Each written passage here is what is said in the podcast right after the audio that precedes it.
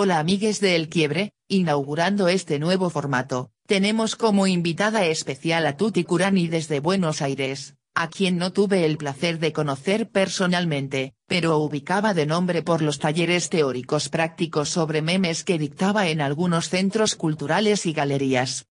Creo que no sería una exageración decir que todos, todas y todos los que usamos un celular consumimos memes, ya sea porque seguimos algunas cuentas o porque nos los envían. Por esta razón, quise contactar a Tuti para teorizar un poco sobre los memes, su consumo y su impacto.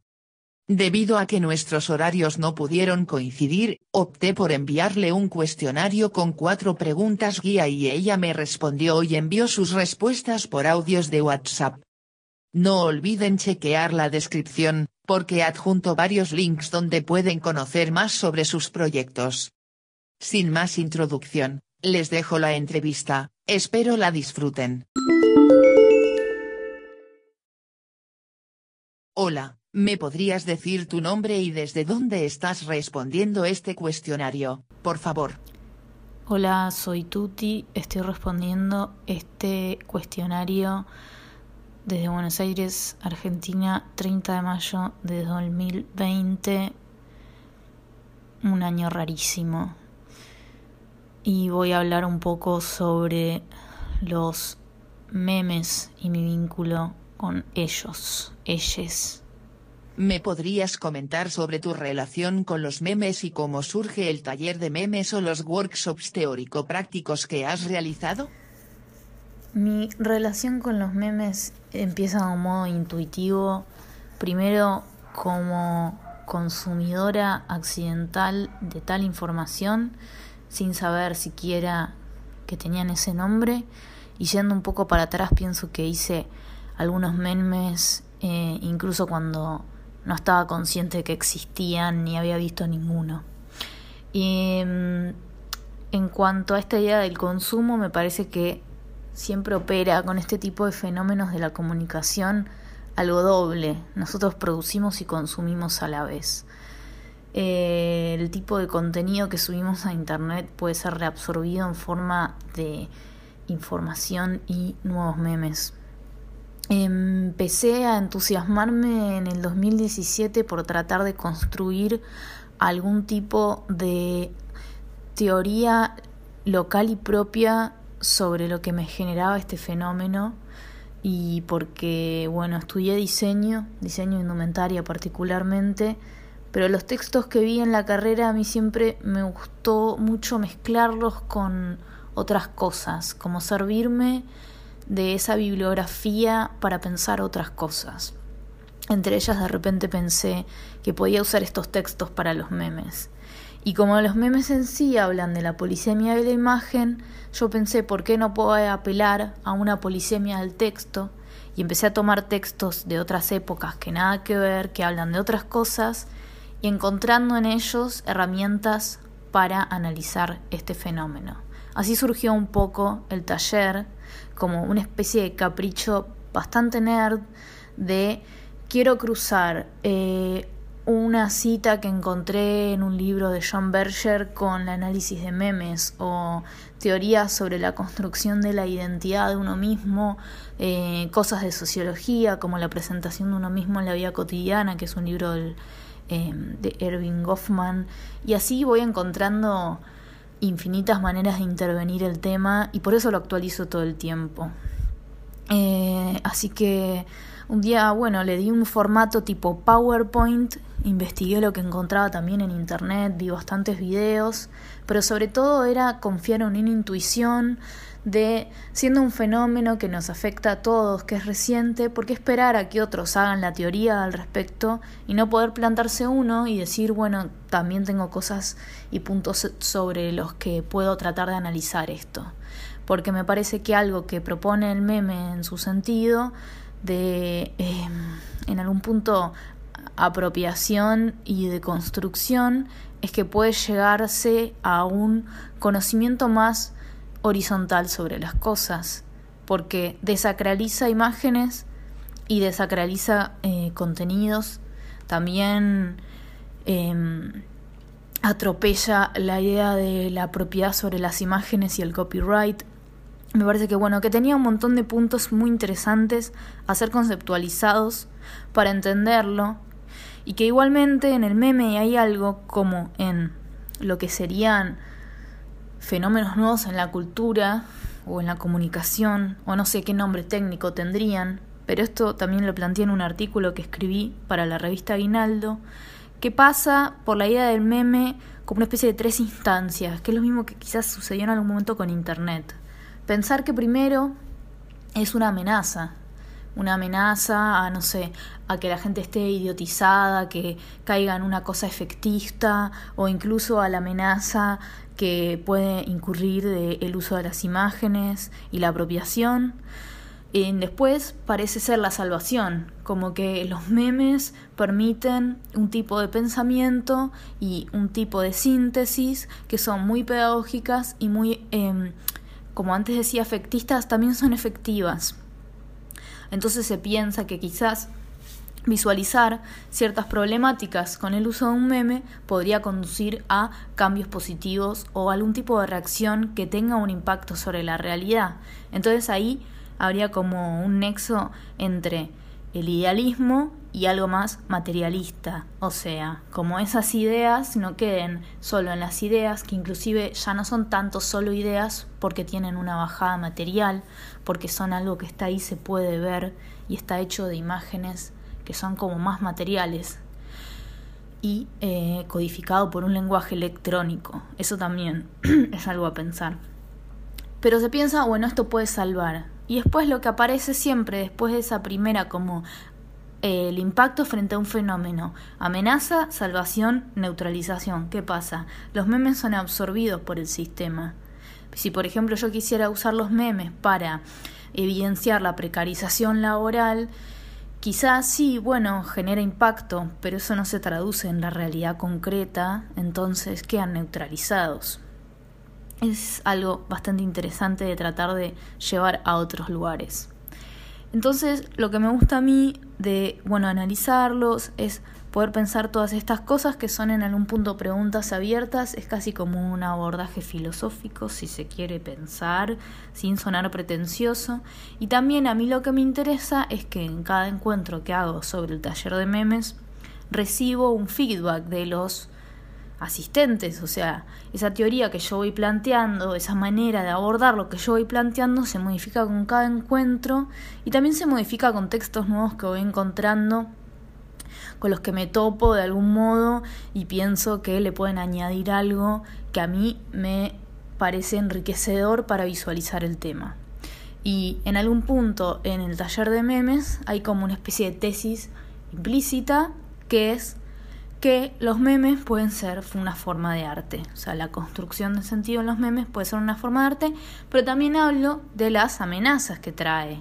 ¿Por qué? Es una herramienta de comunicación tan efectiva que puede usarse para causas más o menos que yo considero más amables, como puede usarse para desviar la opinión pública hacia unas especies de agendas que hay sobre ciertos temas. Este es un caso conocido, por ejemplo, em, lo que pasó con una agencia que hubo que se llamó British Analytica, Cambridge Analytica, perdón, que lo que hizo fue insertar contenido en las redes de perfiles de votantes en Estados Unidos, y esto lo habían probado en otros países también, donde no estaban tan seguros de sus votos entonces, mediante videos de fake news y memes, construyeron una imagen que era la que necesitaban para que esos votantes que no estaban tan seguros votaran a la extrema derecha. Entonces ahí está también el peligro del meme. Cuando eso es usado, porque un meme en sí no puede tanto, digamos, modificar la realidad como si la insistencia de la información que uno ve.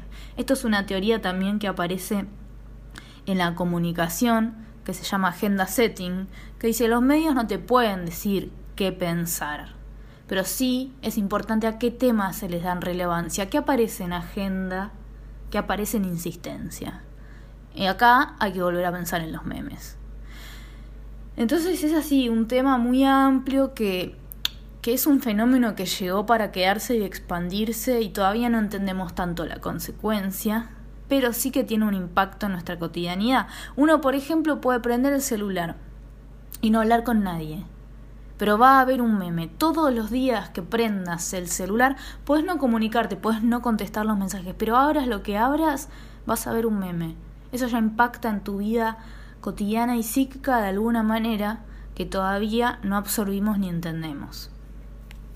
Hablando específicamente sobre los memes y la pandemia actual, ¿cuál dirías que es el rol que están jugando en este contexto?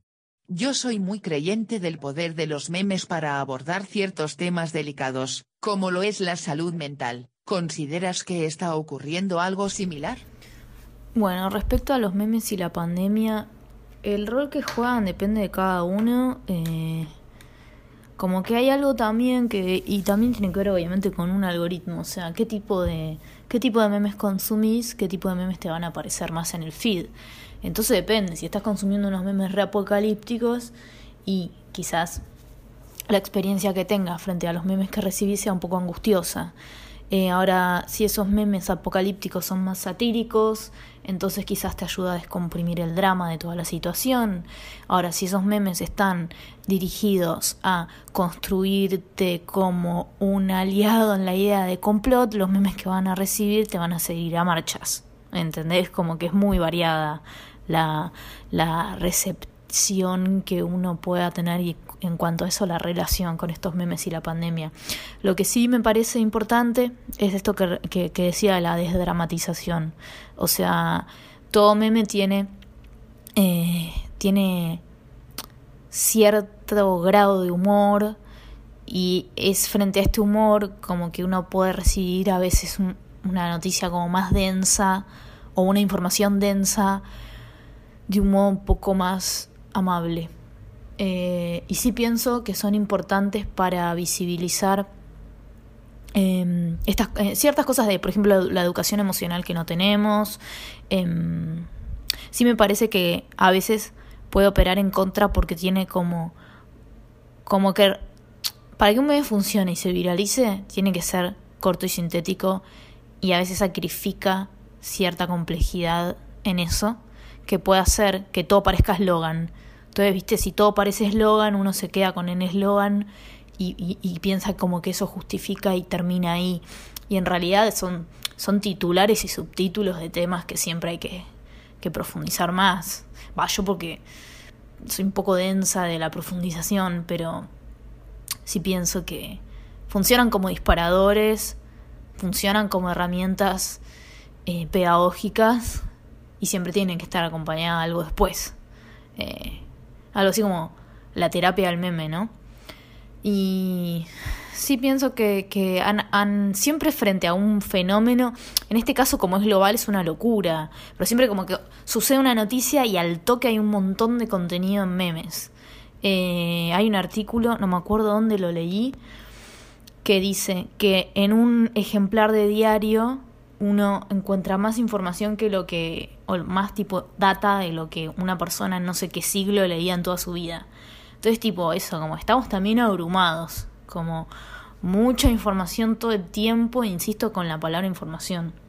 Porque también es comunicación, pero es como, ves tanto que no lo puedes absorber. Eh, entonces, pienso que lo que sucede con la pandemia es como que está ese ensayo, hay un libro de de ensayos que juntaron y no recuerdo ahora exacto el autor, pero alguien que dice el virus es el lenguaje. Bueno, también, viste, el meme es un lenguaje, el meme tiene que ver con el lenguaje, el meme también es un virus. Eh, este es uno de los puntos también en que uno lo puede pensar, como algo más biologicista. El meme, como desde un punto de vista biologicista, es un virus. Es un virus que se replica por lo tanto también necesita, se lo compara también con esta idea de, del gen. O sea, de hecho la palabra meme viene de mim, que viene de gene, y también de mimesis y memoria. Y nada, pasa esto con la pandemia. O sea, está el virus COVID y está el virus memes de COVID. Igual lo encuentro bastante entretenido porque, bueno, la verdad que está haciendo todo bastante trágico y hay, hay mucha creatividad, la verdad, a la hora de, de crearlos porque no hay que olvidarse que atrás de eso siempre hay una persona y, y también un montón de pensamiento y cultura. O sea, porque esos memes también se hacen habiendo visto otros memes y habiendo estado en contacto con montones de otras informaciones y de historia. Muchas gracias Tuti por darnos tu tiempo y compartir teorías sobre los memes que, como consumidores, tal vez no teníamos en cuenta. Para finalizar, ¿tienes páginas de memes favoritas que nos quieras compartir? Me gustan mucho los de Broken English. Yo a ellos los conocí en el 2016 cuando fui a Ciudad de México para una feria de fanzines en el Museo de Arte Moderno. Había chateado con uno de ellos por Tumblr y otra chica que se llama Paola, con la que había organizado una lectura en Guadalajara, como que nos contactó, les avisó que yo iba a estar ahí y, cuando había chateado por Tumblr me imaginaba que era como un señor, pero no, era un pibe de mi edad y estuvo divertido porque ese día yo al otro día cumplía años y fuimos a comer y no sé, estuvo muy lindo. Como esa cosa de la virtualidad la persona. Y siento que tienen algo muy humano y a la vez muy bot. Es como tienen la capacidad de humanizar al bot en el tipo de, de memes que comparten y que generan ahí. Me parece súper interesante. Y eh, otra cuenta de memes que me gusta mucho es una como muy sencilla pero muy graciosa, porque además soy muy fan de los perritos, que se llama Perros Amigos. Creo que tenés que ponerle solicitud o capaz ya la dejaron abierta. Y obvio que soy como muy fan de MMSK 17, 2017, no me acuerdo bien, que es la cuenta de Milla, tiene buena curaduría del robo en algún punto del... Eh, no quiero decir curaduría del robo, es como son graciosos los memes que sube, la verdad que hace una buena compilación. Em, y no, y después la verdad es que los memes también te llegan, no es que mira una cuenta en particular. Pero, pero ellos tres son quizás, esas tres cuentas son, son cuentas que miro activamente. Cada tanto entro y, y, lo, y la miro y me actualizo porque siempre tienen buen material. Y otra cosa que recomiendo también más que mirar, porque si no es esa cosa del embotamiento, es producir, producir memes, producirlos con cosas que te pasen en el día, en la semana, imágenes que tengas. Eh, podría ser mi consejo para cerrar, porque considero que es importante apropiarse de estas herramientas, volverlas propias, eh, expandirlas, expandir la poética propia y eh, probar las posibilidades que tiene, porque no es algo cerrado, sino que todo el tiempo está mutando y eso no se da con tantos fenómenos y pienso que es algo a aprovechar. Muchas gracias de nuevo, Tuti. No olviden este último consejo y empiecen a crear sus propios memes. Saludos a todos. Hasta el próximo episodio.